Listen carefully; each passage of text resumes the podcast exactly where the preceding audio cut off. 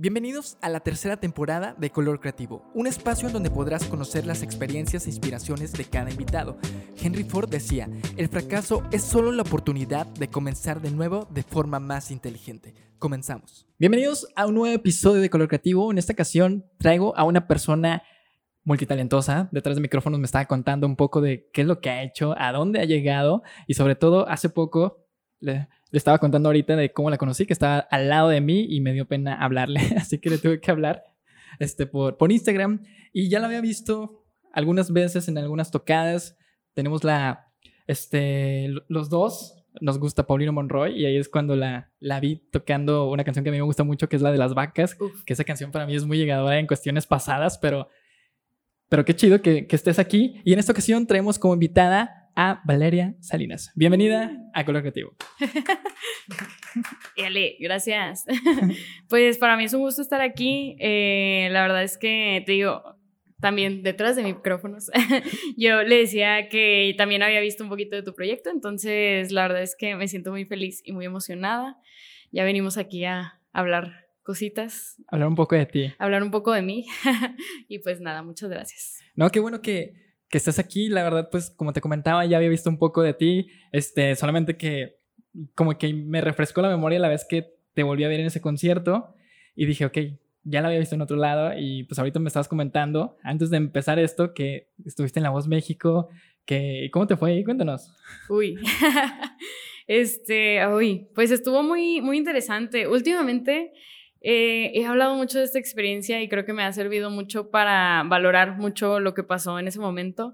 Siento que yo estaba muy joven, o sea, fue en 2017, yo tenía 18 años, entonces apenas es como que mayor de edad y ¡pum! vas a, a esto, ¿no?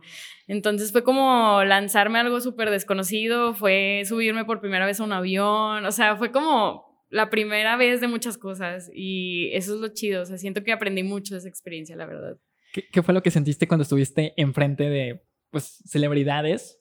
Porque ahorita estabas diciendo que te da pena o que eres tímida al momento de subirte a un escenario, pero ahora, sabiendo que estás con otras personas que son este, famosas a nivel mundial, ¿qué fue lo que sentiste?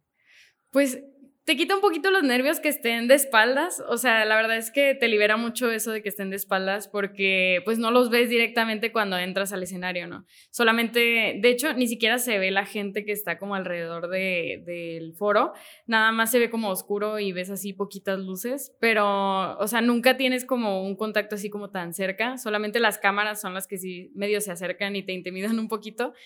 Pero como yo ya había tenido como experiencia en televisión, dije, bueno, no me ponen tan nerviosa las cámaras, pero ya cuando, cuando se voltearon, yo ni siquiera me di cuenta que se, se habían volteado, yo estaba así de que tratando de no ponerme nerviosa, solo como concentrada en lo que tenía que hacer.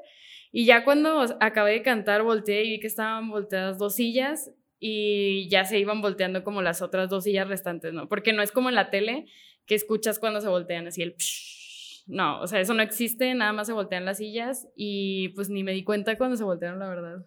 ¿Y qué sentiste cuando se voltearon?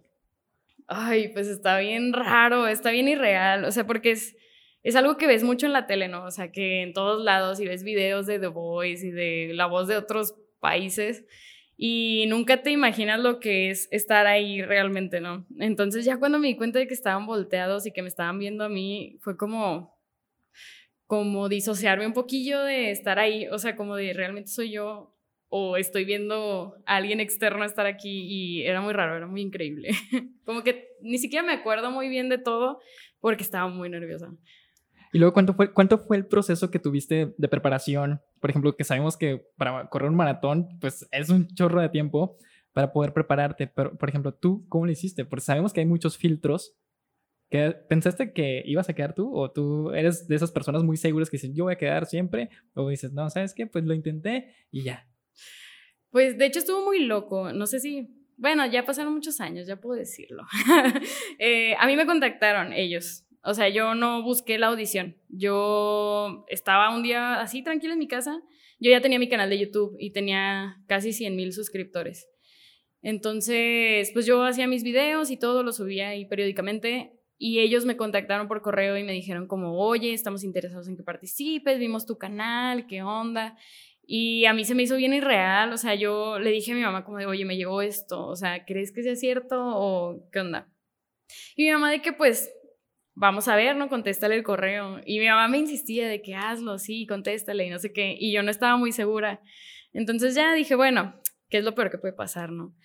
Y ya les contesté el correo y todo y les dije que perdón por la inseguridad a lo mejor o la desconfianza, pero pues es que esto no te pasa todos los días, o sea, no recibes ese correo todos los días. Entonces les dije que quería como hablar con alguien así por teléfono para ver si era de verdad. Entonces, pues ya, o sea, me contactaron y todo, hablamos por teléfono ahí a Televisa. Entonces, pues ya era como algo real, ¿no? Y era como, es que queremos que participes, eh, nos vas a mandar tu audición, pero no es una audición en sí, es nada más como para tener como este registro, por lo menos en video, de que audicionaste y así, pero eh, queremos que participes. Entonces, todavía con mi audición yo sentía que me iban a decir como de, no, sabes que no vas a participar, muchas gracias. Em, pero ellos me contestaron ya después como de dos semanas, yo creo que mandé mi video que dije, ya no voy a quedar, no, se va a armar.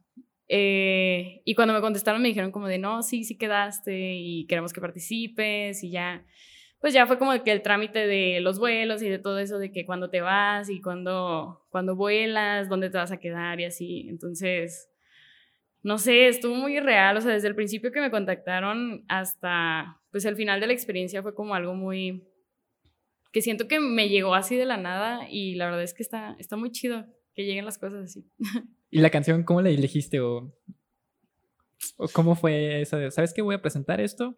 muchas veces pues como el primer tatuaje, ¿no? Eh, buscamos como que sea como que el más importante o, bueno, algunas personas, ¿verdad? Hay otras dicen, no, pues está padre, me gusta, me gusta y me lo voy a poner. ¿Tú cómo lo hiciste? Uy, pues como te piden el video este de la audición, eh, me decían como, no, pues tienes que cantar tres canciones y dos a capela y una si quieres con tu guitarra. Eh, y pues yo canté una canción de Mon Laferte, que al final fue la elegida para mi audición a ciegas. Eh, canté esa, canté Creep de Radiohead y canté Mediocre de Jimena Sariñana. Entonces dije, bueno, cualquiera de las tres que escojan, eh, pues está bien, ¿no? Porque te mencionaban como de las canciones que mandes, pues va a ser más o menos lo que vas a cantar en tu audición a ciegas.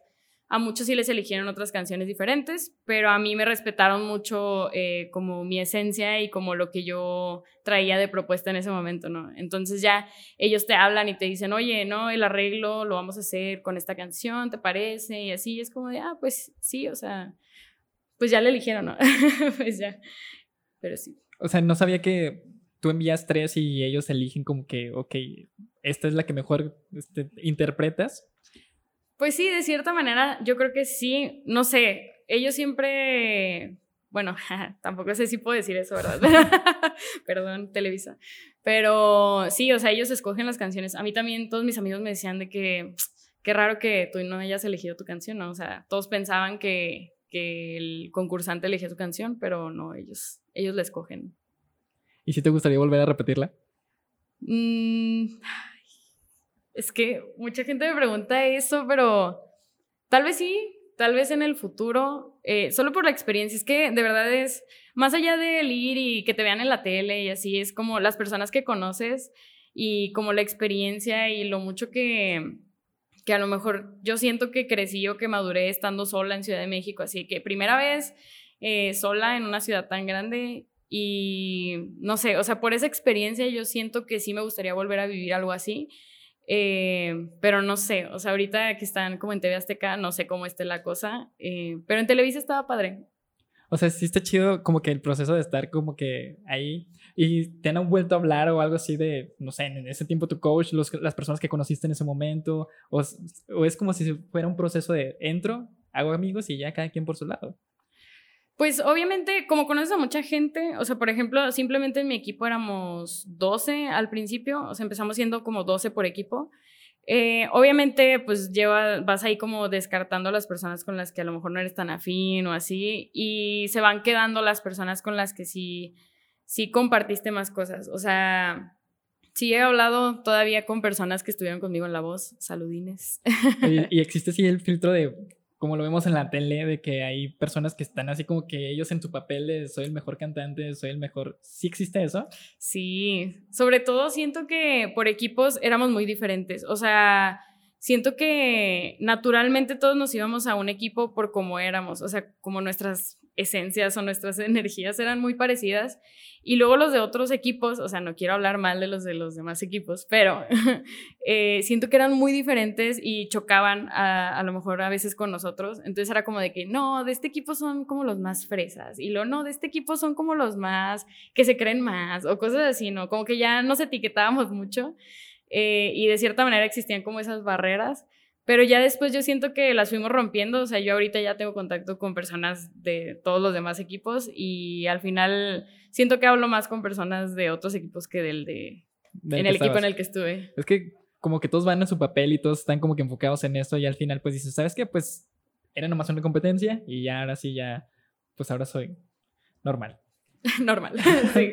Oye, pero ¿cómo inicias eso en tu canal de YouTube? ¿Por qué dices, quiero empezar a subir covers? Porque empecé todos los covers que tú has tocado o has cantado, es toda la música que me gusta, porque es como pop, a lo que tú has subido, pero ¿cómo inicias y de, sabes qué? Voy a empezar en YouTube, empezaré con esto y sabemos que ahorita ya tienes tu placa en YouTube, también eso es lo, lo que vi, y dije, wow, qué chido. Sí, pues eh, yo creo que a partir de la voz también fue como el crecimiento así exponencial de mi canal, como bien loco. Ahorita ya casi tengo los 200 mil suscriptores. Entonces, pues yo empecé subiendo videos a Facebook. O sea, realmente yo los subí a Facebook para que mis amigos los vieran y pues a lo mejor le dieran like o algo así. O sea, nunca fue como, nunca pensé que fuera a tener como un alcance tan grande. Y en ese tiempo siento que había como mucho boom de youtubers, o sea, de que Yuya y, Wherever y todos ellos que hacían como contenido. Y nunca como que me pasó tanto por la cabeza subirlos a YouTube. Pero mucha gente me empezó a decir como de, oye, ¿y si lo subes a YouTube, qué te parece? O sea, porque ve, este, no sé, en ese tiempo yo admiraba mucho a, a una cantante que se llamaba Cristina Grimmie, que no sé, eh, no sé si has escuchado de ella. Pero ella también estuvo en The Voice, de hecho, eh, y falleció hace unos años. Entonces, pues yo veía sus videos y yo, o sea, de verdad yo quería ser como ella. O sea, e-, era como mi sueño verme como ella y cantar como ella y muchas cosas. Me gustaba mucho su proyecto. Y de cierta forma fue como de, ah, pues es como un paso para parecerme más a Cristina Grimmie, ¿no? Y empecé a subir ahí videos más o menos. De hecho, lo subía en otro canal que ya ni siquiera sé cómo se llamaba, pero lo subía tocando piano, según yo tocando piano, porque la verdad es que no tocaba nada bien. Pero pues eran como ahí eh, lo que yo sentía y lo que yo quería subir. Eh, pero ya después como que me lo empecé a tomar más en serio, o sea, ya después de mucho tiempo. Pero al principio era nada más como para desahogarme. O sea, yo siento que era más como, ah, siento ahorita como ganas de cantar esta canción o me siento como en el mood y la subía. Así nada más sin esperar que alguien la compartiera o algo.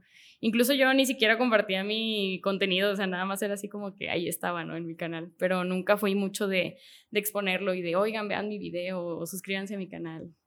¿Y cuándo estuviste segura de poder subir una, una canción? Porque como dices que eres tímida, cuando dices, ok, quiero grabarme y subir esta canción? Porque pues es difícil, ¿no? Porque sabemos que tú subes algo y la gente lo empieza a compartir, tus seres queridos que en verdad les gusta cómo cantas, pero muchas veces hasta decimos, o nosotros mismos nos escuchamos y decimos, no manches, o sea, canté horrible y, o sea, poco a poco vamos mejorando, ¿no? Pero, ¿cómo, cuándo es el, o cuál fue el primer video que tú subiste que dijiste, ya estoy segura? Mm, ay, es que siempre va a haber esa pequeña inseguridad, incluso ahorita, eh, como tengo un nuevo equipo de trabajo, siento que muchos de ellos me han dicho, como de a ver tus covers y a ver porque pues saben que canto y así. Entonces fue así como de que, ah, bueno, pues déjenme les enseño algo. Y ellos eran de que, a ver, el que tiene 17 millones de reproducciones. Y yo así de, no, ese no, por favor, porque no me gusta. Y así, eh, porque es verme y ver a la Valeria chiquita que a lo mejor no cantaba tan bien y que no tocaba tan bien, pero subía sus videos, ¿no? Y todavía no tengo como esa, mm, no sé, como esa capacidad de verme y no sentirme rara, así como de, ay, no, es que estuvo muy feo ese cover. O sea, ahorita si ponemos, digamos, una canción tuya en Spotify, porque sé que no estás en Spotify, o ponemos un video en YouTube, ¿te sientes incómoda? Siento que ya lo he trabajado. Eh, me gustan mucho los últimos covers que he subido. O sea, eh, creo que sí de un tiempo para acá, yo creo que de un año para acá ya me he sentido más cómoda Pero es que obviamente fue como eh, cuando empecé a subir videos, pues todo muy normal, me comentaban nada más mis amigos, pero cuando me empezó a comentar personas externas ya fue como lo raro, ¿no? Porque pues obviamente te topas con buenos y malos comentarios. Y de repente los malos comentarios empezaron a pesar mucho y dejé de subir videos y, y muchas cosas. O sea, la verdad es que sí estuvo feo de repente una etapa en la que no podía dejar de ver esos comentarios. O sea, por más que hubiera mil comentarios buenos, si había uno malo, para mí ya era así como que... ¿Te hace ruido? sí, me hacía muchísimo ruido. Y todavía hasta la fecha creo que es algo que, que trato de trabajar y de controlar mucho, pero sí, pues sí pegan. ¿Hace cuánto empezaste a recibir ese tipo de mensajes? O sea, el hate, sabemos que la verdad es que cuando hacemos bien nuestro trabajo y es cuando llega el hate, ¿no? ¿Por qué? Pues porque les está dando celos lo que tú estás haciendo. Una cosa es que nosotros a lo mejor vemos algo negativo y de bola nos prendemos y queremos contestarle a todos, pero pues sabemos que tenemos que guardar esa calma y muchas veces no sabemos cómo lidiarlo. Como tú dices, pues dejas poco a poco las cosas para que se tranquilice y, y no tener como que esa mala imagen, entre comillas. Sí, pues desde siempre, o sea, la verdad es que, eh, y han sido comentarios de todo tipo, o sea, comentarios en cuanto a técnica vocal, en cuanto a técnica de cómo tocaba la guitarra o cosas así, eh, y pues obviamente comentarios de mi físico, ¿no? O sea, siempre es como, te topas con eso, y sobre todo porque dejé de hacer videos mucho tiempo, y cuando regresé, pues yo ya tenía como dos años más, yo creo. O sea, sí dejé como bastante tiempo de hacer videos. Y cuando regresé ya traía otros lentes y ya me veía muy diferente. Entonces, como que la gente que me escuchaba en ese momento, como que les hizo ruido y dijeron, ¿qué onda? O sea, ¿quién es ella? Y me empezaron a poner como de me gustabas más antes y me gustaba más cómo cantabas antes y cómo te veías antes. O sea, incluso hasta mis lentes. O sea, ya era una cosa que era o sea, ya no puedo ponerme otros lentes porque ya les va a molestar, ¿no? Entonces, pues sí era como difícil estar entre complacerlos a ellos y complacerme a mí misma y a lo que yo quería como enseñarles y a lo que yo quería como proyectar. Entonces sí entré ahí como un poquito en la discusión conmigo misma de, bueno, pues qué es lo que quieres, ¿no? Y, y quién eres, ¿no? O sea, ya te ponen bien existencial esos comentarios. Pero, y ahorita incluso me he topado así con comentarios en, en videos pasados, así de que bien viejitos, y así de que no, es que tu técnica vocal no es buena. Y yo así de, o sea, fue hace como seis años ese video, pero va, o sea, va, sí. O sea, todavía tienes un poco de inseguridad en, en esos comentarios todavía. Sí, claro, o sea, pues es que incluso en Instagram, o sea, no era nada más como en YouTube, en Instagram también de repente iban y era como de, uy, ya estás más gordita y uy, esto. Entonces era como, ¿cómo callas esos comentarios en tu cabeza y cómo los tratas de, pues, de convertir en algo bueno, ¿no? O sea, es como, bueno, trato de asumir lo mejor de todos los comentarios y de, pues, tomo el contexto de quién viene, ¿no? Entonces, es algo que estoy trabajando, o sea no, no lo he trabajado del todo porque sigue como causándome cierta inseguridad, ¿no? Es como de, voy a tocar en vivo y es como, ¿qué me voy a poner? O sea, porque luego con esto me veo, me veo mal. O, sea, empiezas a dudar un chorro. Sí, o sea, es que, neta, o sea, yo no sabía lo poderoso que era un comentario hasta que empecé a recibirlos y dije, no manches, o sea, e incluso yo me hice más eh, consciente de eso, ¿no? De las personas a las que les comento algo o así, o sea, del impulso, del impacto que a lo mejor puedo tener en las demás personas, ¿no? Entonces, eso es lo padre, te vuelve más empático y menos malo con las demás personas, pero pues alguna vez un amigo me dijo como, no, pues es que no siempre ellos van a hacer lo mismo que tú vas a hacer por ellos, ¿no? Entonces, pues era como asumir lo mejor y solo a veces ignorar esos comentarios. Eso es lo mejor. Y cuando empezaste, por ejemplo, cuando empiezas un proyecto, eso lo he dicho mucho, cuando empiezas un proyecto, siempre están muchas personas, ¿no? Hay muchas personas apoyándote, aplaudiéndote, wow, qué padre que estás haciendo eso. Pero ah, como va pasando un tiempo, las personas se empiezan a alejar, hasta tus amigos más cercanos se alejan y solamente te quedas con personas que no pensaste que, que fueran a estar cercanas. ¿Te ha pasado algo así? O sea, amigos que estaban al inicio, pues, a lo mejor ahorita ya no están. Sí, de hecho, eh, hace un tiempo, hace, yo creo, antes de La Voz, antes de La Voz eh, empecé a, hacer eventos con, eh, con chavos de aquí, de Torreón, que estaban organizando como conciertos. Y ahí como que empecé a conocer más personas que iban a los conciertos, ¿no? Y algunos de ellos empezaron a ser mis amigos, ¿no? O sea, se empezaron a acercar y era De hecho, eh, un grupito se acercó a mí, eh, así como tú, así de que, oye, tengo un podcast, tengo un eh, canal de YouTube y queremos hacerte una entrevista.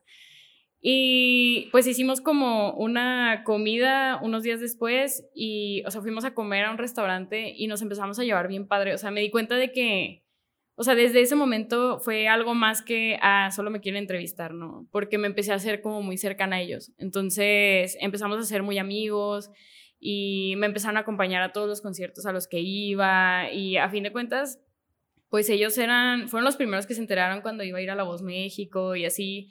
Y son personas que a lo mejor ahorita pues ya no están cercanas a mí, eh, pero siguen ahí, ¿no? O sea, bueno, al menos dos de esas tres siguen ahí como en Instagram y que me procuran de repente o yo los procuro y así, pero nunca volvió a ser lo mismo, o sea, como que yo ya también tomé caminos diferentes y ellos también, y dejó de existir eso de, de, ay, los que iban a los conciertos y todo, y es como, o sea, fue cambiando la vida para todos, nos volvimos adultos. no que en ese tiempo no lo fuéramos, pero siento que teníamos menos preocupaciones y menos cosas, pues, en qué pensar. Y ahorita siento que ya nuestras vidas son muy diferentes. Y, pero aún así confío en que en algún momento, si la vida quiere, pues nos va a volver a juntar espero, porque eran personas que me apoyaban mucho. Y pues sí. Y sobre todo cuando estás en el área, casi siempre pues haces colaboraciones o hay muchos conocidos y vuelves a, acabar con ellos. O sea, esa es la ventaja de, de, pues tú dedicarte en, este, en esta área y sobre todo en el diseño. O sea, a lo mejor un día de mañana te voy a topar contigo trabajando ya en algo laboral. Este, y pues qué chido, o sea, hacer de ese tipo de colaboraciones que poco a poco nos va a ir dando, y sobre todo, por ejemplo, el podcast, lo que viene siendo la música, pues, ¿qué es lo que te deja? A lo mejor no te deja el dinero ahorita, pero pues te da mucha relación que hace que tú llegues un poco más lejos. Ahora sí vamos a llegar, ¿cómo fue iniciando ese color gris? Ahorita que te estaba comentando un poco detrás de micrófonos qué es lo que trata y al final del episodio vas a decir el color que elegiste. Ahora sí queremos saber un poco quién es Valeria Salinas, cómo inicia, cómo llega al mundo de, de la música, y sobre todo ahorita cómo vas a ir contando cómo llegaste también a, a diseño. Ok. Ay, pues bueno, mi familia siempre ha sido bien musical, o sea, toda mi familia, tengo dos hermanos mayores y ellos dos cantan. Eh, mi papá toca instrumentos musicales, en su momento como que en su juventud se dedicó como a la música y le gustaba eso y, canta y así. Mi mamá canta muy bien, este, ahí por si quieren un karaoke, pues contactan a mi mamá. Sí, estaba diciendo ahorita. Sí, porque mi mamá canta, le gusta cantar en los karaokes. Y pues siempre, no recuerdo un día en mi casa que a lo mejor no hubiera música, ¿no? O sea, era un abrir los ojos en la mañana y ya escuchabas algo, ¿no? Incluso eh, había una señora que le ayudaba a mi mamá como, porque mis papás trabajaban, ¿no? Los dos. De repente ella les ayudaba a cuidarnos y, bueno, sobre todo a mí, que yo era como la más chica, em, pues a cuidarme y luego era despertarme y escuchar así que la Sonora Santanera o así, o sea, o Pasito Duranguense, cosas así. Entonces, siempre hubo música, o sea, todas las personas que eran allegadas a mi familia y mi familia misma eran bien musicales. Entonces, siempre, siempre había ahí algo. Mi hermano estaba como en su etapa como emo, ¿no? Porque era adolescente. Entonces, lo escuchaba ahí en su cuarto encerrado tocando guitarra y así, canciones bien tristes de que Sin Bandera y Alex Ubago y así, llorando, ¿no? y yo fuera del cuarto así como de, ah, bueno. Entonces, siempre, siempre fue como algo que estuvo ahí presente. Y era algo que yo quería, o sea, de cierta manera, eh, yo veía que mi hermano, pues era muy cool, ¿no? O sea, era como de los chicos cool de su escuela. y yo decía, yo quiero ser así, yo quiero tocar, este, llevar mi guitarra a la escuela, aunque nomás me sepa una canción de Sin Bandera, ¿no? Pero yo estaba bien chiquita, o sea, te estoy hablando de 6, 5 años. Eh, y desde el kinder también, o sea, siempre fui como la que las maestras siempre la traían ahí, de que no, pues que ahora vamos a hacer una pastorela, pues tú eres la Virgen María, ¿no? Entonces, fui la Virgen María en mi vida como cuatro o cinco veces, o sea, ya ni recuerdo, porque hasta ya de grande fui la Virgen María en alguna compañía de teatro. Decían que todavía le queda el traje, pónganse. sí, casi, casi, creo. Entonces, eh, pues siempre, siempre anduve ahí en, en, eso, ¿no? Y era como de, ay, es que es la que canta el himno más bonito, ¿no? Entonces era como de que, ven, tú vas a cantar el himno. Entonces como que todo el mundo siempre me estuvo impulsando mucho con eso. Eh, y, todos, o sea, mi mamá me cantaba y, y, la persona que me cuidaba me cantaba, entonces siempre como que tuve esa noción de la música, ¿no? Entonces, yo una vez le, le dije a mi hermano como de, oye, es que yo quiero aprender a tocar. Y él me dijo de que, bueno, pues yo te enseño, ¿no? Pero pues se dio cuenta de que, de que no, o sea, yo estaba muy chiquita, entonces no podía poner los acordes. Y, y mi hermano, pues como todo hermano mayor adolescente, pues se desesperó y ya fue como de, ¿sabes qué? Tú no sirves para esto. Entonces, eh, obviamente en su momento me agüitó, eh, pero también eh, algo que me gusta mucho de, mí de chiquita es que era como de, ah, sí, va, pues me vas a impulsar a hacerlo. Entonces, pues yo me propuse como aprender a, a tocar y dije, bueno, no te necesito, bye hasta después de, varios años en secundaria, yo eh, vi que había un grupo de rondalla ahí en la secundaria donde estaba. Entonces, eh, pues decidí entrar para ver si ahí podía aprender algo o así. Eh, y ya, pues entré y ahí es como que pues ya te enseñan canciones muy viejitas y así, yo así como que pues no sé, ya después les encontré el gusto, ¿no? Pero en su momento sí fue así como que estás en secundaria, pues te gusta One Direction, ¿no? No quieres Tocar la misma siempre la de, la de OV7. Ajá. Sí, entonces era como de, bueno. Y al mismo tiempo entré a clases de guitarra con el profesor de la rondalla. Porque él me dijo de que no, pues métete para que aprendas y así, porque yo veía a los que tocaban guitarra en la rondalla y decía, bueno, eso sí me gusta. Entonces dije, yo también quiero hacer eso. Y me invitaron, eh, el, el profe y, y, su hijo, y ya, pues empecé a ir en las tardes y ahí empecé a aprender, así que pues siempre el círculo de sol y que sí y así. Y en un momento dado dejamos de poder pagar las clases, entonces pues ya fue así como de ya no puedes ir, o sea, mi mamá habló conmigo así bien triste, que oye, no, pues es que ya sé que te gusta mucho, pero pues ya no puedes ir y no teníamos carro, o sea, todo, todo estaba así de que hecho un caos, ¿no? Entonces, pues fue como, bueno, tengo que sacrificar eso y, ni modo. Y pues yo empecé como sola en mi casa a ver videos de YouTube y así que covers y tutoriales de que a ver cómo tocar esta canción y pues eran las canciones que me gustaban. Entonces ya encontré ahí como un, ah, esto sí me gusta, esto no es nada más tocar la canción de B7, ¿no? es como, no es nada más tocar las mañanitas. Y, y también, o sea, seguía yendo al coro de la iglesia y cositas así, ¿no? pero nunca toqué, o al menos en ese momento no tocaba la guitarra porque todavía no estaba tan segura. Pero pues empecé a aprender, ¿no? Y con todo eso de aprender a tocar, pues te va surgiendo como la duda de aprender más cosas y a lo mejor de escribir tus canciones y, y así. Eh, pues yo traía toda la influencia de, de, la música de mi hermano, de Sin Bandera, de Alex Ubao. Un poco de, más triste. Ajá, como de compositores que, que cantaban sus propias canciones, ¿no? Entonces, pues yo quería también hacer eso. Y pues también, o sea, los claxons y todas esas influencias que tenía eh, en ese momento, pues me empujaron a hacerlo, ¿no? Y ya como en, mm, a finales de secundaria, pues yo sentía que ya tocaba más o menos bien. De hecho, me metí ahí a varios concursos de la escuela y, pues sí ganaba. Qué chido. Eh, entonces ya, o sea, como que ahí fue aumentando mi confianza en lo que yo estaba haciendo y que a lo mejor pues sí servía para, para eso. Y pues a finales de secundaria es cuando llega como que mi primer ruptura amorosa, bien jovencita yo. y no sé si fue finales, finales de secundaria, principios de prepa, pero eh, pues fue muy fuerte para mí, obviamente. Siempre la primera ruptura es como, sientes que te vas a morir. Entonces yo sentía que me iba a morir y que me iba a explotar el corazón. Entonces dije, yo necesito algo para desahogar todo esto que siento, o sea, porque no voy a ir a decírselo a él, ¿no? No voy a ir a decirle a la persona, oye, me rompiste el corazón y así. Era como de, ¿cómo lo hago? O sea, sin, sin desahogarme con las demás personas, sin hacer llorar a los demás con mi tristeza, ¿cómo le hago?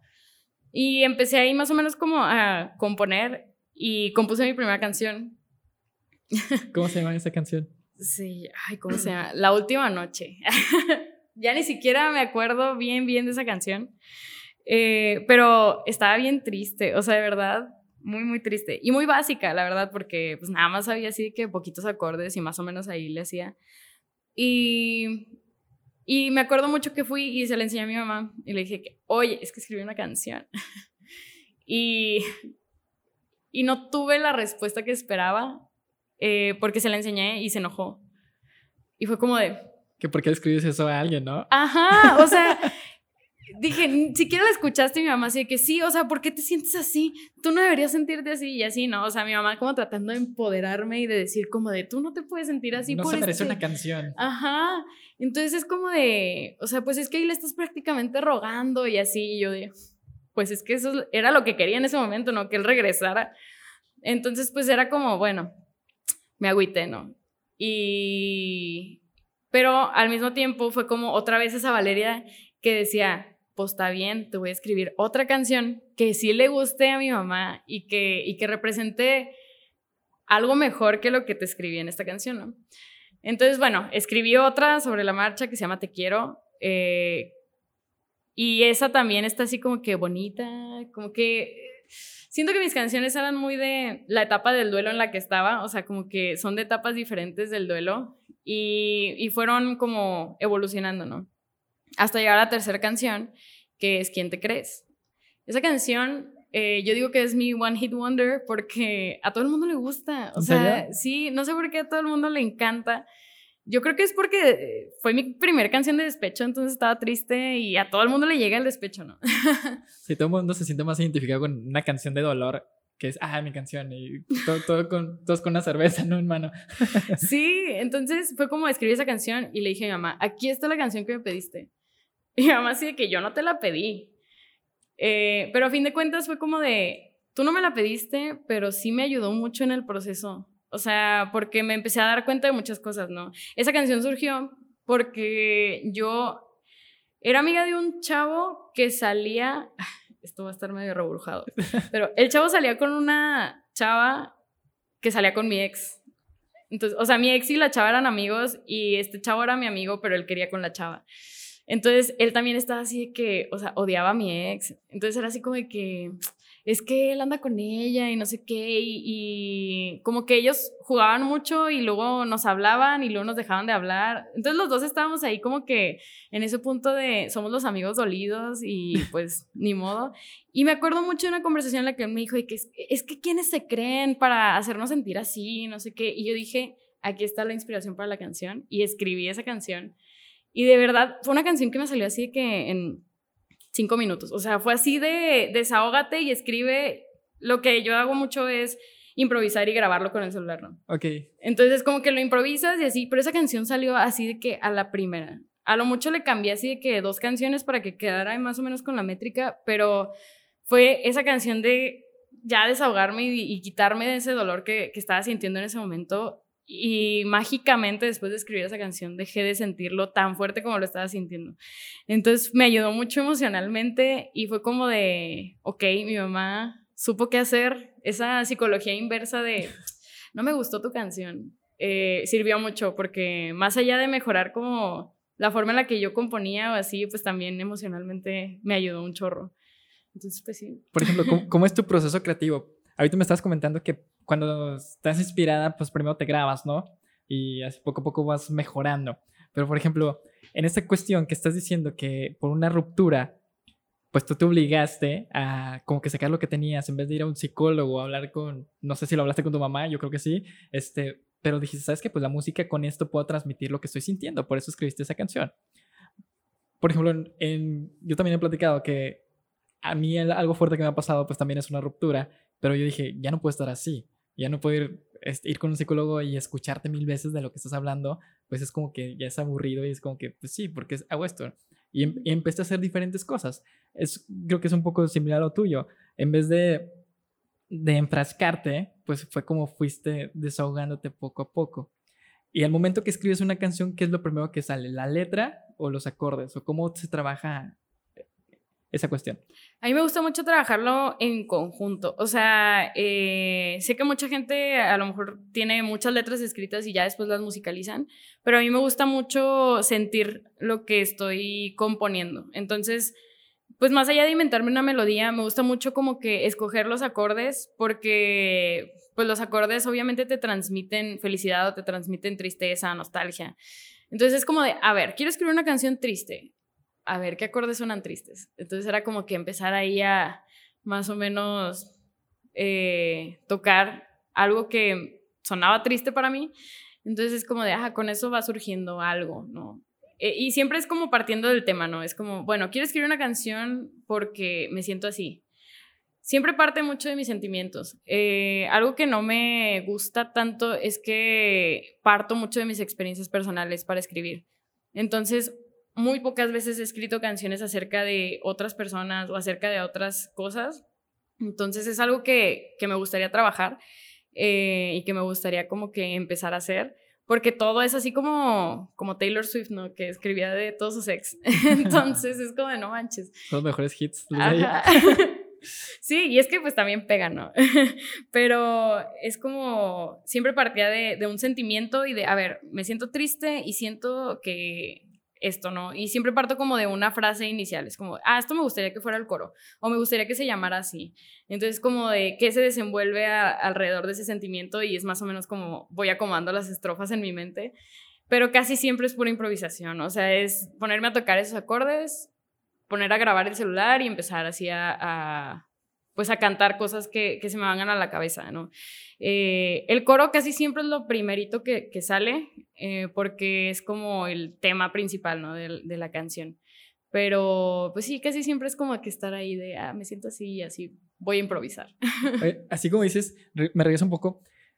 Por ejemplo, es un poco más difícil que alguien llegue y te diga, oye, ¿me puedes hacer una canción con esto? Porque no lo estás sintiendo, ¿no? Por eso dices, me siento más cómoda con mis experiencias, con mis sentimientos, porque tú lo has sentido y sabes cómo puedes profundizar un poco más. Pero, por ejemplo, ¿te han llegado personas y te dicen, oye, ¿me puedes hacer una canción?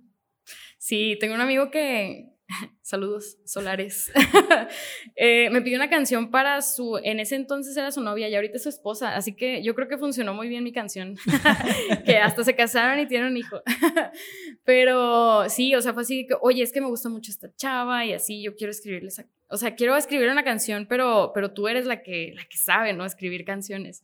Entonces me gustaría que escribieras una canción para ella y así, del día que nos conocimos y así. Entonces fue como ok, es como cuando te encargan un trabajo de diseño y, es como, tratas de, ajá, tratas de sacarle la información al cliente como, a ver, qué onda, cómo empezaste y así.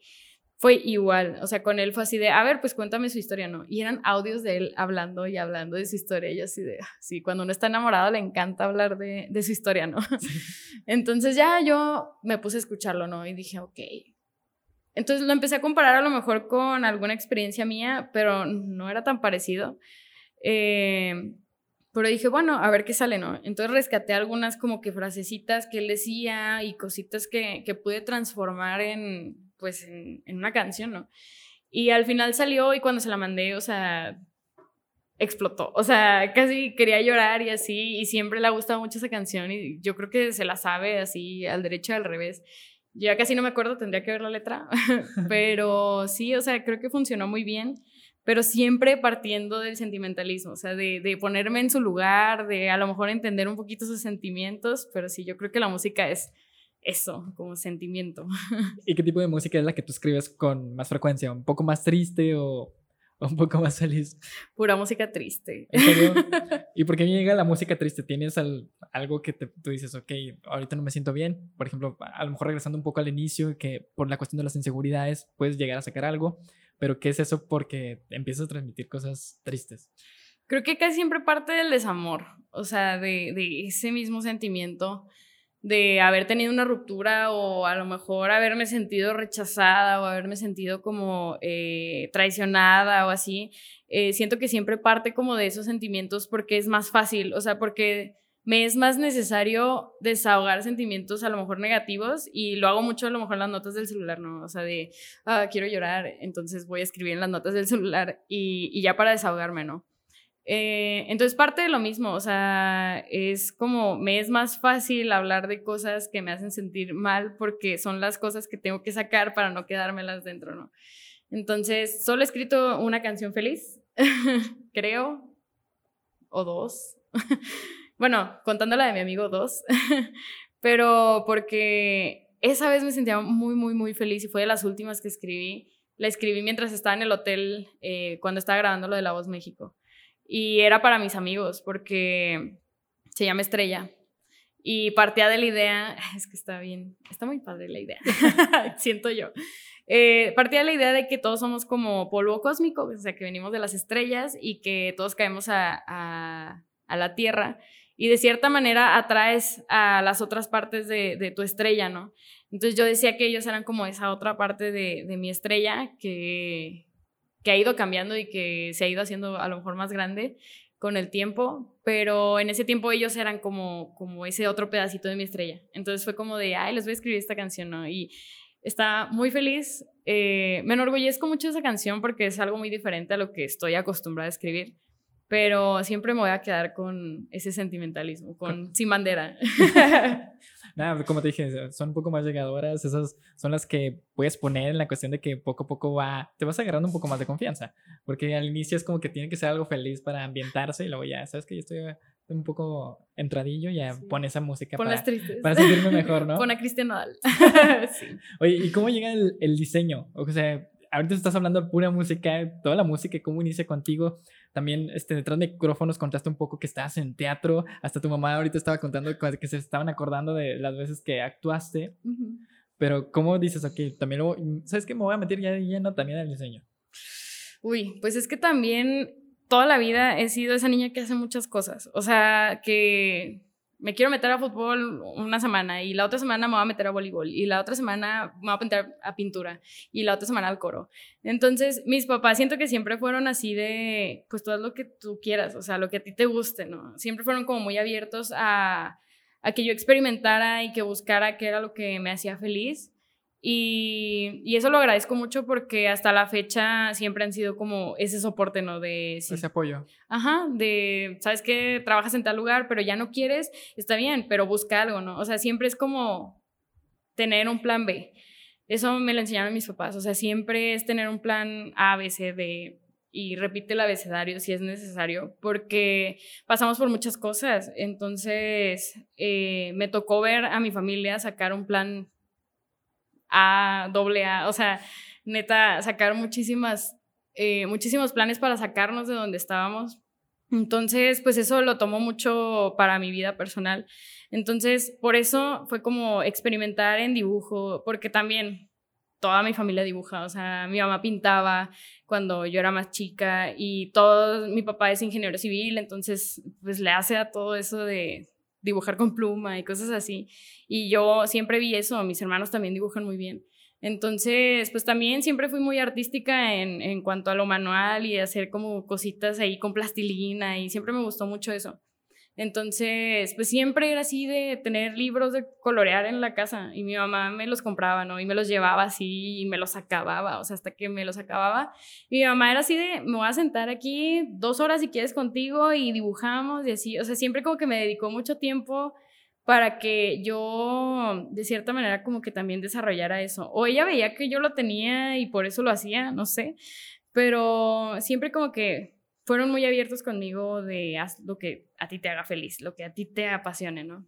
Entonces, por eso empecé a, hacer cositas manuales y hacer de que yo decorar cajas o pintar cosas o así, pintar fundas del celular, siempre las paredes rayadas cuando estaba chiquita, o sea, sí. Y, recibí muchos comentarios así de, ay, estaría padre que fueras diseñadora gráfica cuando seas grande, ¿no? Y yo no sabía ni qué era un diseñador gráfico. O sea, en ese tiempo era como una carrera como nueva, entonces era muy raro. Y de cierta forma como que lo asocias a arquitectura en un principio, ¿no? Entonces yo decía, que qué flojera. Pero ya después, ya más grande, empecé a ver y dije, no manches, qué padre el trabajo que hace un diseñador y así, siento que sí la haría, ¿no?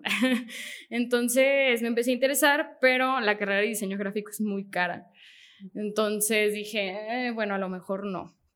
Y me metí a estudiar comunicación.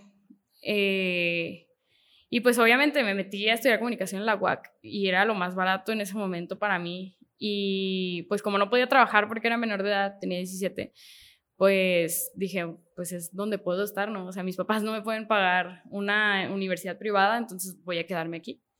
Y ahí empecé a trabajar, entré a trabajar en una cafetería y empecé como que a ganar mi propio dinero y así, luego salió lo de La Voz México, y dije, ah, bueno, pues me voy, ¿no? No tengo nada que perder. Y cuando regresé, regresé con una mentalidad totalmente diferente, o sea, de tengo que hacer lo que a mí me gusta, lo que a mí me apasiona, o sea, eso que siempre me enseñaron mis papás desde chiquita, eh, pues hacerle justicia a eso, ¿no? Entonces yo no me sentía cómoda en comunicación y dije, bye, me salí, pagué para que me dieran mis papeles y ya, o sea, me quedé sin dinero pagándolo de mis papeles, pero porque yo ya no quería estar ahí y dije, ya quiero seguir lo que yo quiero y lo que siento que me va a hacer crecer más. Entonces, pues ya me salí y seguí trabajando. Tuve un año en el que no estudié y ya después de eso entré a trabajar a Starbucks y fue cuando empecé a ganar más dinero y dije, ya puedo eh, ayudarles a mis papás a pagar mi universidad.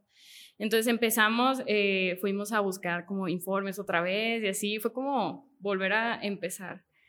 Y, y pues ya, o sea, me topé con la UANE y dije que, ah, bueno, va, aquí hay diseño gráfico, voy a entrar aquí. Y aparte porque me ofrecían beca, porque siempre fui bien cerebrito también, entonces tenía buen promedio. Y bueno, tengo todavía buen promedio, este, creo. y pues me ofrecieron la beca y ya dije, bueno, ya tengo la posibilidad de estudiar lo que siempre quise, o sea, desde chiquita yo decía, sí, voy a ser diseñadora gráfica, aunque yo no sabía ni qué era un diseñador gráfico, pero sí, sí, yo voy a estudiar eso. Entonces, eh, pues fue así, de repente ya estaba ahí estudiando lo que yo quería estudiar y, y estuvo muy padre, porque fue igual como cuando aprendí a escribir canciones y que fue ese mismo sentimiento que mi hermano me vio la primera vez, mi mismo hermano que me dijo, no, no la vas a armar para tocar, me vio cantando mis canciones una vez en Garcés, eh, cuando le abrí a Alex Ferreira, eh, y me vio y lo vi que lloró. ¿En serio? lloró. Entonces, fue ese mismo sentimiento cuando ya estaba ahí en la universidad estudiando lo que yo quería estudiar. Fue como, no manches, o sea, después de todo, aquí estás. Y qué padre, o sea, igual ahí, o sea, después de que mi hermano me dijo que no iba a poder, él me dijo como de, estoy muy orgulloso de ti, ¿no? Entonces fue como ese momento igual en Guane de, estoy bien orgullosa de ti porque estás aquí donde tienes que estar, ¿no? Y sobre todo porque has contado de que tú eres una persona que te dice no y buscas como la manera que sea un sí. O sea, aunque te equivoques, aunque te lleve tiempo, demuestras que sí puedes hacerlo. Ah, estás comentando que te metiste a fútbol, que te metiste en muchas clases con tal de poder experimentar que si te gusta y que no. Y al mismo tiempo, esas palabras que te dijeron tu, tu hermano al, a un inicio, ahorita ves el resultado de que hasta lo hiciste llorar y, y al mismo tiempo yo digo que él ha de pensar que pues de esto se trataba, ¿no? De que te lo dijo para demostrar que tú sí puedes llegar a hacerlo. Sí, de hecho, pues sí, o sea, él siempre ha, representado como esa, esa lucha, ¿no? De, como que él siempre ha buscado que yo mejore, que yo crezca, no sé por qué, o sea, bueno, yo creo porque me quiere, ¿no? Pero siempre ha sido como un impulso bien grande así de, de darle, o sea, a lo mejor no con las mejores palabras o no de la mejor forma y a lo mejor en su momento me hace sentir así como de, ah, pues no puedo y me agüito, pero después es como cómo saco lo mejor de lo que me dice y, me impulsa. O sea, al final de cuentas me impulsa y ahorita eh, siento que le gusta mucho cómo me desenvuelvo. Fue, fue a verme cuando, cuando tú me viste eh, con el concierto de SAE y me vio y fue como, es que te transformas y, y realmente lo de SAEC fue como mi regreso después de pandemia a tocar y, fue muy grande porque yo no sabía cómo me iba a sentir en el escenario, pues ya no eres el mismo dos años después, ¿no? Entonces, ya cuando me bajé y todo, un día después hablábamos y así, ya más tranquilos, y fue como de no manches, o sea, te transformas y, se ve que sigue siendo lo que a ti te gusta, ¿no? Entonces, siempre la música me ha llamado así, o sea, de formas muy extrañas. Sí, yo, yo llegué cuando estabas terminando de, de cantar Morena Mía Dije, no manches, es una canción sota. y luego ya te bajaste. Pero ¿cómo viste tu pandemia? O sea, en cuestión de teatro sabemos que es súper difícil porque pues ellos tienen que... Las personas tienen que estar ahí para entender bien de qué se trata. Pero tú como música, como músico, ¿qué fue lo que hiciste de empezar otra vez a subir covers, videos y demás? ¿O qué fue lo que empezaste a hacer tú? Sí, pues eh, yo venía de, de, hacer muchas cosas, entonces pandemia fue así como un una pausa en todo lo que, lo que estaba haciendo. Eh, sobre todo porque yo cantaba en bares. Entonces, de repente fue así de, eh, bueno, regresé La Voz México y empezaron a cerrar muchos bares también. Y ya, o sea, yo trabajaba como en bien poquitos bares, ya a comparación de lo que trabajaba antes de La Voz, sí, trabajaba muchísimo, era como mi trabajo principal. Eh, pero seguía haciéndolo, ¿no? Y de repente ya era así como que, no, es que ya vamos a cerrar y no sé qué, y así. Entonces, eh, fue como muy gradual. Y ya después Starbucks también como que me jaló a, a estar nada más ahí porque me volví supervisora, entonces fue como mucho trabajo. Y, dije, bueno, eh, por el momento voy a ser paciente y sigo con esa mentalidad de voy a ser paciente hasta que termine la escuela y ya pueda dedicarme a mi proyecto. Pero pandemia sí fue así como el tienes que ser paciente a fuerza. O sea, no es una elección, es ya no puedes salir y cantar, ya no puedes ir a reuniones, ya no puedes cantar en cumpleaños, porque me seguían invitando a reuniones a cantar. O sea, ¿te contrataban a que tú fueras a tocar? Sí, pero yo les decía que no. O sea, porque eh, a mí me daba mucho miedo por mis papás. O sea, de que yo vivía con ellos en la casa y si iba y me daba COVID, luego qué iba a pasar. O sea, era como la incertidumbre de no manches, o sea, yo voy a traer el virus a la casa. Yo no quería ser esa la culpable, ¿no? Entonces, eh, pues yo siempre les decía que no, o sea, por más que, no, y te vamos a pagar, y no sé qué, yo sí que no, es que mis papás, y sí, ay, no. Entonces, eh, fue como el decirle que no a cosas que a lo mejor quería hacer, pero por el bien de, de los tres que estábamos ahí en la casa. Eh, entonces dije, bueno, o sea, todavía tengo YouTube y vamos a agarrarnos de, de ahí. y seguí subiendo covers, pero igual la pandemia fue como un, un lapso ahí medio difícil emocionalmente. Entonces no subía tantos covers como a lo mejor me hubiera gustado por el tiempo que tenía, eh, pero como fue complicado laboralmente, fue así de, no, pues vamos a descansar cuatro días y nada más vas a ir a trabajar tres días o así. Y una semana ibas cuatro y descansabas tres. Entonces, emocionalmente fue bien pesado. Y luego la escuela en línea también, o sea, no sé, como esa incertidumbre, pues ya no te motiva a hacer muchas cosas sobre todo porque ya no sabes qué va a pasar después. Entonces dices, ¿realmente vale la pena estar haciendo lo que estoy haciendo ahorita aquí desde mi casa? Pues no sé. Entonces, pues ya te agüitas y pues yo me agüité mucho tiempo y a lo mejor debía haber aprovechado más el tiempo. Sí me arrepiento un poco porque pues tuve todo ese rato para subir videos y todo y yo estaba pues como en un mal estado emocional y no lo aproveché y pues es que la pandemia, la pandemia nos trajo dos cosas. Por ejemplo, a lo mejor personas que no estaban haciendo nada descubrieron que sí se puede hacer. Por ejemplo, la cuestión, el podcast aparece en, eh, nace en pandemia. Que yo no, estaba, no hacía nada y me daba miedo a platicar, ponerme en un micrófono porque yo tartamudeaba un chorro y me daba miedo. Pero hay otro tipo de personas, así al igual que tú, que están acostumbradas en, en, constante movimiento, que al momento que los frenan y te dicen, ¿sabes qué? Te tienes que quedar aquí por porque puede provocar alguna enfermedad, bueno, o puedes contagiar, pues ¿qué es lo que pasa? Pues te sientes así como con ansiedad de que no poder hacer tu vida normal. Y creo que eso fue lo que te pasó a ti, ¿no? Sí, aparte, bueno, ya tenía rato en ese tiempo como en una relación eh, y muchas veces hay relaciones que, que, te consumen un chorro, ¿no? Entonces yo sentía que también había dejado a lo mejor de hacer unas cosas por estar enfocada en mi relación y como no sé, como que dejé de lado ese lado artístico y, empecé como nada más a, enfocarme en ciertas cosas y también me arrepiento de eso.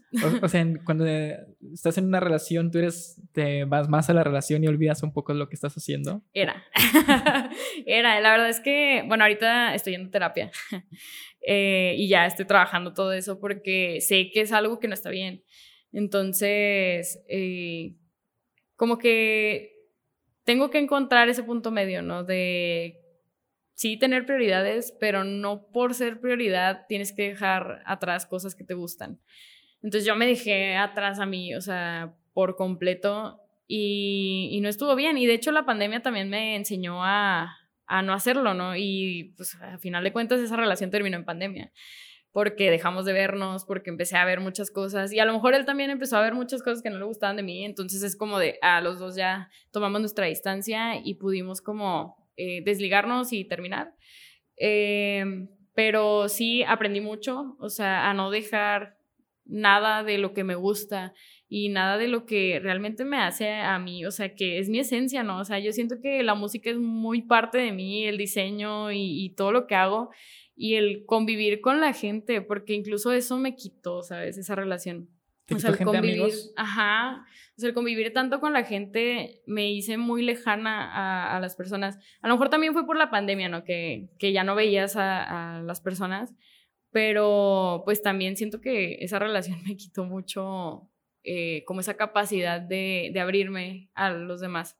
Entonces, pues también es algo que estoy trabajando y que en mi próxima relación jamás lo voy a permitir. O sea, sí, para tu próxima relación, pues sabemos que lo más importante es que si tienes una pareja, esa pareja te tiene que estar apoyando en todo lo que haces. Si vas a tocar, es, tiene que ser tu fan número dos, porque el fan número uno es tu mamá sí. o, o tu familia, este, amigos y demás. Pero en todos los proyectos y además ahorita que estás en crecimiento, estás próxima a graduarte, pues es el que es primero eso y poco a poco las cosas se van a ir este, dando, los tiempos, es muy importante también eso. Yo poco a poco también lo fui aprendiendo igual que tú y, y pues eso es la, la lo padre de una pareja, que siempre hay apoyo entre los dos y cuando alguien ya te consume de más y te quita lo que más te gusta, es como que sabes que ahí no está bien. Sí, y eso es ah, lo que ahorita he recogido mucho de, de, mis amistades, porque lo chido de la pandemia es que obviamente la pandemia tuvo cosas muy malas, ¿no? Eh, que yo también sufrí, que también eh, lloré y que hasta la fecha duelen, pero también tuvo cosas buenas y me gusta mucho pensar en esas cosas buenas que trajo la pandemia, que, que pues fueron mis amigos, ¿no? O sea, ahorita eh, me hice muy unida a muchas personas con las que no era tan unida antes de la pandemia. Y sobre todo porque eh, mi mamá, bueno, diagnosticaron a mi mamá con cáncer durante pandemia. No. Entonces fue como doble golpe emocional. y, y pues ahí es como el, ya no tengo pareja y de dónde me agarro, ¿no? Entonces empecé a descubrir mucha gente que estaba detrás de, de nosotras, o sea, de las dos y pues de toda mi familia que nos empezó a apoyar un chorro y bueno, ya era, bueno, casi finales de pandemia, obviamente todavía no se termina la pandemia, pero fue hace un año, hace un año justamente, pero seguíamos ahí como en ese estado como híbrido de ir a la escuela y de no ir, eh, y de ir al trabajo y no ir, pero empecé a descubrir mucha gente que neta nos empezó a ayudar un chorro, entonces, pues vas descubriendo como como esa gente que siempre estuvo ahí, pero nunca le pusiste tanta atención por estar enfocado en otras cosas. Y ahorita son personas que son pilares, o sea, muy importantes ahorita para lo que estoy haciendo, ¿no? Y que sé que son personas que si corro me van a ayudar y también ellos saben que si corren conmigo también, o sea, es igual, ¿no? Y mi mamá pues también no me dejará mentir, o sea, toda esa gente que estuvo atrás de nosotros estuvo muy, muy increíble. O sea, el ver que seguían ahí y que después de que yo a lo mejor dejé mucha gente atrás por mi relación y lo que sea, seguían ahí y seguían apoyándome y hasta la fecha están ahí. Es como muy increíble. Entonces ahorita es como encontré ese punto estable en el decir, no manches, o sea, tengo todo ese apoyo que necesito en mis amigos, tengo ese apoyo que necesito en mi familia y lo tengo en mí misma, ¿no? O sea, también lo fui encontrando en mí misma y siento que la pandemia también me ayudó un chorro a eso, o sea, como a tener mucha introspección y a pensar eh, quién soy y a madurar, o sea, obviamente lo de mi mamá me llevó así a madurar de la noche a la mañana, de ya no eres la misma hoy, o sea, de la que fuiste ayer, por completo. Entonces, es como un cambio de mentalidad bien grande que, sufrí durante la pandemia, pero que realmente agradezco porque es eso, o sea, lo que me va a llevar a no cometer los mismos errores que cometí en el pasado con otras relaciones, ¿no? Y es lo chido. Sí, sí, pasamos por cosas en pandemia, por ejemplo, de todo, y pues eso al, al mismo tiempo es lo que nos ha ayudado a, a, cambiar, pues personalmente, este, en cosas buenas, y si, y si hacemos cosas malas, pues intentamos como que poco a poco mejorar. Eso nos, nos ayudó, aunque fue cosas malas, a tener un poco más de conciencia, ¿no? Sobre todo, pues ahora que estamos haciendo más cosas, como tú dices, que poco a poco estás buscando la manera de seguir adelante, la manera de ser mejor que, que el día de ayer, porque pues sabemos que si regresamos un poco ayer, pues dices, no manches, o sea, no, nada que ver a lo que soy ahorita, pero de eso se trata poco a poco lo que estamos haciendo. Ahora sí que vamos a llegar a una dinámica donde vas a sacar cinco papelitos de esa taza roja y si quieres ir mencionándolas de una por una. A ver.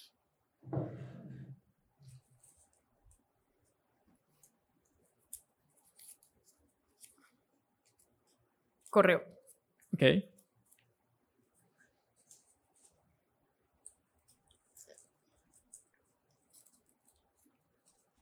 Sillón.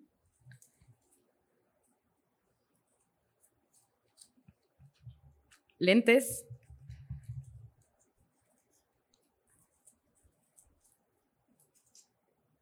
Pimienta. Ok. Me falta una, ¿verdad? Ajá.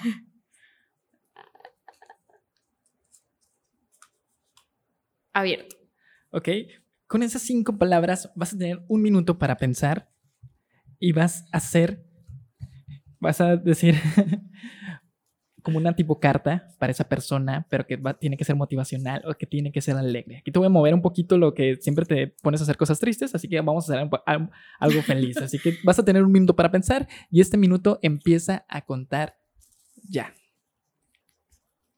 Es un minuto para pensar porque esta es parte de la creatividad. La creatividad no solamente es saber cantar, hacer algún deporte o hacer cosas que vemos en la tele.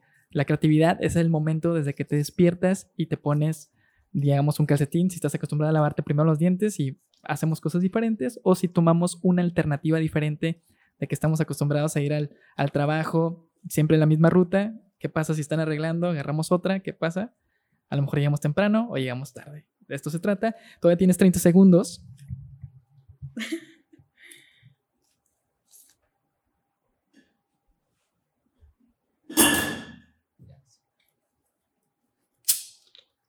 A ver, necesito más alcohol para pensar. Tienes 15 segundos.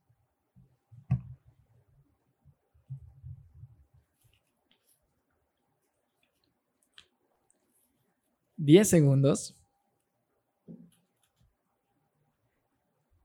Esto dice en 5, 4, 3, 2 y 1. La carta es para para la persona que tú quieras dedicarle. Ok. bueno, me lo voy a dedicar a mí. bueno. Eh, ok.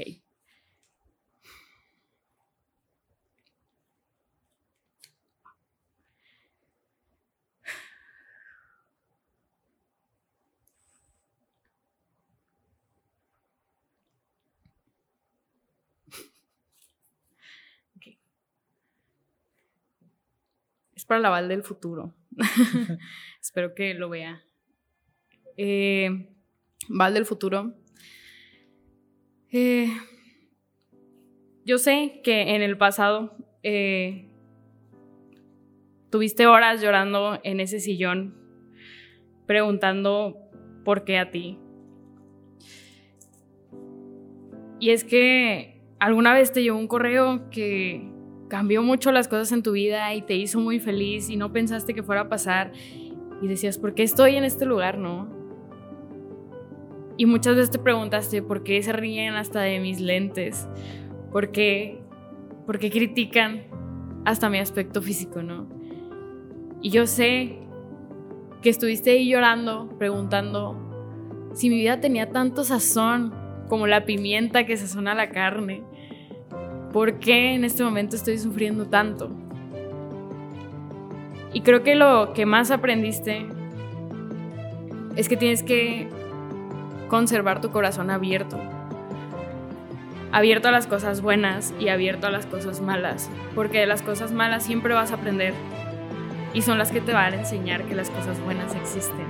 Que las personas buenas existen. Porque también las personas malas solamente son el contraste para encontrar a las personas buenas y que van a significar ese cambio y esa es encontrar la felicidad en tu vida.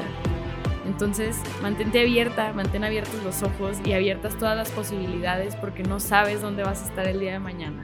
Espero que estés en un buen lugar, ya que es el futuro, y, confío en que, en que así será. Yeah. ¿Y cómo te sentiste en esta dinámica? ¡Wow! pues estuvo difícil meter pimienta sobre todo, pero eh, es, es, como pensar rápido, ¿no? eh, siento que es algo que pasa mucho en el escenario, ¿no? Cuando estás cantando y a lo mejor te equivocas, ¿cómo salvas esas equivocadas y, haces que suenen bien? Porque a lo mejor no sabía qué decirme en este momento, pero fue surgiendo y, me gusta, me gusta. Eh, porque a veces se nos olvida que tenemos esa capacidad de crear así desde cero, ¿no? Entonces está muy padre. Muchas gracias. pues básicamente, si te fijas, son palabras random. Yo no las escribí. Esas palabras a mí me las envían y siempre llega, este, se asimila todo a tu historia porque es el inconsciente, lo que, toda la historia que contaste es lo que acabas de decir. Básicamente, no sé cómo aparecieron esas palabras de correo y lo dijiste tú en una historia. Básicamente, de todo esto se trata. Puede, te pude haber puesto algo triste y pudo haber quedado también con historia. Te pude haber cantar, te, te pude haber puesto cantar, pero como tú ya te dedicas al canto, pues ya dije, vamos a cambiarle un poquito. Pero básicamente esto se trata de esta dinámica que te des cuenta que improvisando, pues básicamente vas a utilizar siempre el inconsciente, lo que estás pasando en este momento o algo que te acuerdas, eso es lo que primero que te vas a decir. Aunque sean palabras random, siempre va a estar ligado a tu historia. Ahora sí vamos a llegar. Eh, ¿Cuál fue el color que elegiste? ¿El por qué lo elegiste? ¿Qué, te hace sentir cuando lo ves o cuando te pones? Ahora sí lo puedes decir. Si quieres, no digas el pantone, quién sabe qué, di el color tal cual. Bueno, mi color es el amarillo. Y, ay, wow, el amarillo tiene mucho significado para mí porque siempre ha, significado pues esa luz, ¿no? Como esa eh, luminosidad y esa felicidad. O sea, para mí el amarillo significa eso, ¿no? Y hace poco eh, que empecé a ir a terapia y empecé a cambiar y empecé a sentir que, que de cierta forma era más feliz.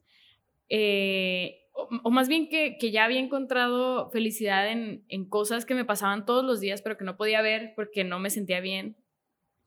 Eh, me empecé a dar cuenta de, de, que los días felices yo los asociaba mucho con el amarillo. Entonces siempre decía como de, hoy tuve un día amarillo, ¿no? O sea, porque fue un día lleno de luz y a lo mejor lleno de risa con mis amigos o con mi familia, eh, un día que fui a comer con mi mamá o, o con mi amiga Caro o así, era como siempre eran días llenos de luz, ¿no? Entonces para mí es como que el amarillo es lo que a mí me salvó de, todos esos grises que hubo y negros y, todo.